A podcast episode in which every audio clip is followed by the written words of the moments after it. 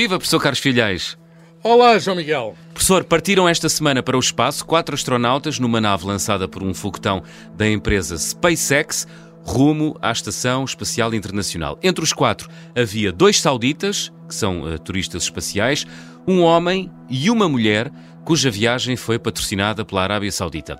Há uma enorme discussão, professor, sobre se o reino saudita não estará para aqui a branquear a situação das mulheres no país com esta viagem. Se calhar está. Se calhar está. vamos, deixar, vamos deixar isso para, outro, para outras, outros 500. São outros 500. Professor, li uh, que um uh, dos primeiros turistas espaciais foi uma mulher uma empresária norte-americana nascida no Irão e que foi ao espaço em 2006 na Soyuz uh, russa até à, espação, uh, até à Estação Espacial Internacional. É curioso. Mas Sim, é neste... é verdade, confirmo. Confirma. Confirmo, confirmo. Portanto, é uma mulher, de algum modo, também de origem árabe. Eh, portanto, é, uhum. da Arábia Saudita não, não foi a primeira agora. Muito bem.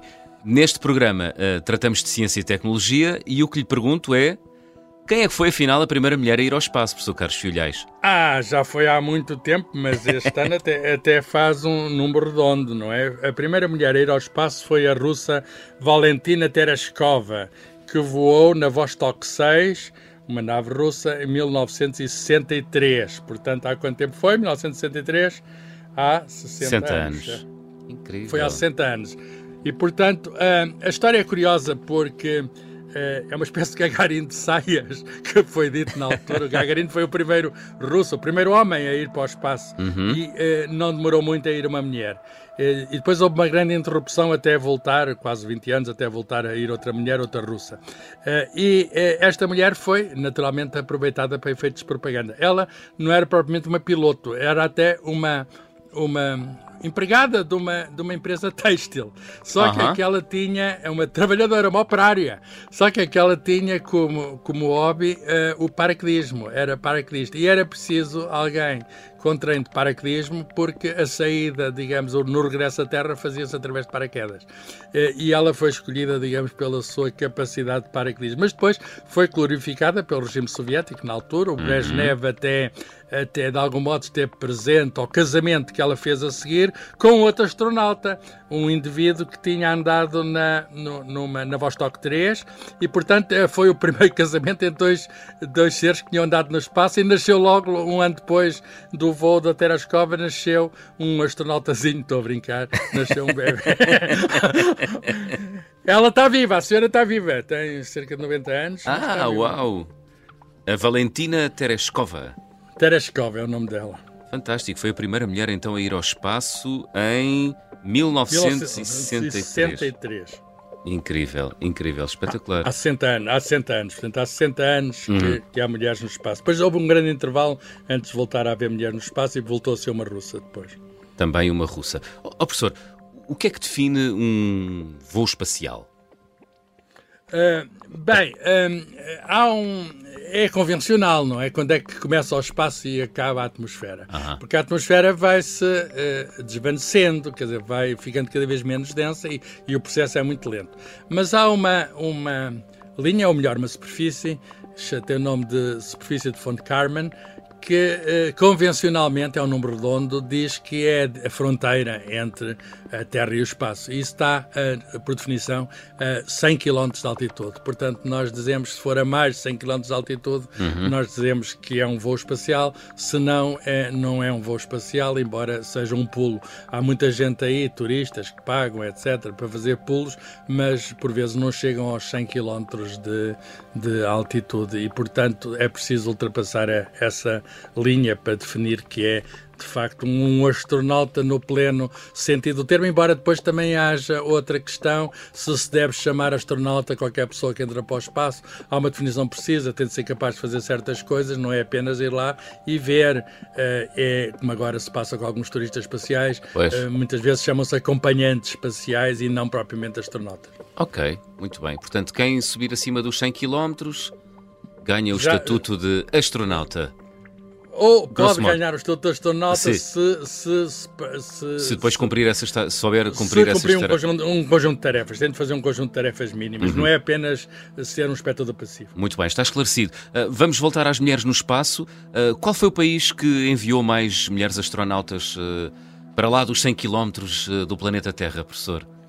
Bem, de longe, o maior número de mulheres astronautas é, é, é, é pertence aos Estados Unidos. Uh, tem 55 astronautas uh, dos quais, uh, é importante, e 339 homens, uh -huh. portanto, 55 mulheres compara com 339 astronautas masculinos. Claro que ainda é uma minoria, mas é muito mais do que, por exemplo, o segundo país, que mandou a Valentina Tereshkova e depois só mandou mais três, há quatro até agora, cosmonautas, que é o nome na, na primeiro na União Soviética e depois na Rússia, uh -huh. quatro, quatro e 121 homens, 121 homens e quatro, portanto, aí a percentagem é muito baixa. Pois. E depois há duas chinesas, duas japonesas, duas canadianas uh, e o, o, resto é muito pouco. Falou da senhora da Arábia Saudita, o, o a, a, sei lá, a França tem uma, tem uma mulher astronauta, uh, que já voou, a Itália também, uhum. uh, e portanto a Alemanha, curiosamente, tem 11 astronautas homens e até agora nenhuma mulher, o que significa que está a ser preciso mandar uma alemã para o espaço. portanto, os homens dominam de longe. Há, há razões. Uh uh, médicas ou biológicas para essa discriminação, professor? Bem, uh, são, são conhecidas eh, as diferenças biológicas entre homens e mulheres, não vou uh -huh. lembrar sobre isso, mas, mas do ponto de vista, digamos, de, para explicar esta diferença de paridade, no total no mundo deve haver cerca de 12% de mulheres astronautas comparada com, com, enfim, com 80 e tal por cento dos homens, a, a, a, situação é de discriminação. A uhum. discriminação é social, não é, não é de origem médica e biológica. Uh, mas, uh, enfim, há, há, há, circunstâncias, nas, portanto, não há nada no, digamos, uh, não há nada que, que impeça uma mulher de fazer as coisas que os homens fazem, em particular no espaço. Uhum. Agora, há defesas adicionais que que são eh, naturalmente por razões médicas impostas às mulheres. Tem órgãos que os homens não têm, como ovários, uh, útero, uh, seios, e, e, e, um dos problemas de saúde no espaço é, é enfim, há vários. Uma é, é, comum a homens e mulheres, que é, é, a redução de massa óssea, portanto, o problema da falta de gravidade. Outro, que também é comum a homens e mulheres, é, é, portanto, os problemas do espaço são comuns a todos. Uh, outro é, é, a exposição maior à radiação, quer dizer, basta-nos subir no avião para termos um bocadinho mais de radiação cósmica. Não é significativo, mas se vai para fora da atmosfera, cresce, digamos, apesar dos devidos cuidados, a radiação cósmica. E a presença, digamos, de certos órgãos mais sensíveis à radiação hum. faz com que, por determinação eh, médica as mulheres tenham um limite de permanência no espaço que é cerca de metade dos homens. Por outras palavras, as carreiras astronáuticas das mulheres têm esta restrição, uhum. não poderem tão restringidas a metade do tempo dos homens, embora tenha havido mulheres que já fizeram, sei lá, quase um ano no espaço, a bordo da Estação Espacial Internacional. E depois há também problemas que são comuns a homens e mulheres, que são os problemas de stress, é preciso, mas por isso é que é preciso os treinos para ser astronauta claro. e muitas mulheres têm sido treinadas. Eu diria que a caminhada das mulheres neste domínio, tal como noutros, tem sido progressiva e, uhum. naturalmente, em favor da paridade. Uhum. Cada vez há mais mulheres, por exemplo, dou o exemplo na Artemis 2, que é agora a próxima missão da NASA a, a fazer uma órbita em torno da Lua, já está uma senhora, uma astronauta, e fala-se, que é a Cristina Koch, que é uma senhora que tem com grande experiência na, de, de, na Estação Espacial Internacional, teve muitos dias no espaço, e, e fala, ainda agora nessa, nesta viagem que falou da Arábia Saudita, que é uma viagem privada, uhum. feita por uma empresa privada, uhum. mas quem foi, aos, quem foi aos comandos, comandante da nave, para ir lá em cima, foi uma antiga astronauta da NASA, que deixou a NASA e está ao serviço das empresas privadas. É uma senhora de 60 e poucos anos, com muita experiência também, portanto, e foi ela que levou a nave lá para cima. E, portanto, um, a, a, a, mulher saudita teve uma mulher americana hum. Eh, que estava lá, eh, enfim, eram quatro que foram foram lá em cima. Uhum. E, portanto, as mulheres estão a fazer o seu caminho, nós todos queríamos que fosse mais rápido, talvez.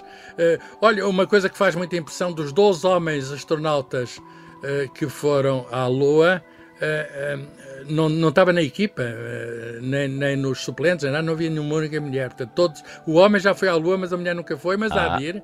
E no programa Artemis está previsto que Sim. isso aconteça. E, portanto, há, a, a, primeira mulher americana é, é, uma física, curiosamente, Sally Ride, uh, já faleceu a senhora, uh, e é e é muito curioso que tenha demorado relativamente às russas, mas foi um bom exemplo, criou-se nos Estados Unidos essa, essa, esse bom exemplo hum. de, de mulheres que, que foram e, e, e, ao espaço e que desempenham as mesmas tarefas que os homens. Claro. Eu lembro-me, professor, quando era pequeno. Hum, ter ocorrido uma explosão uh, durante o lançamento, em 1986, do Challenger, e a bordo desse, desse, desse, hum, dessa nave espacial uh, uma professora, uh, Krista, espero não me enganar no nome, Krista McAuliffe, acertei. Isso.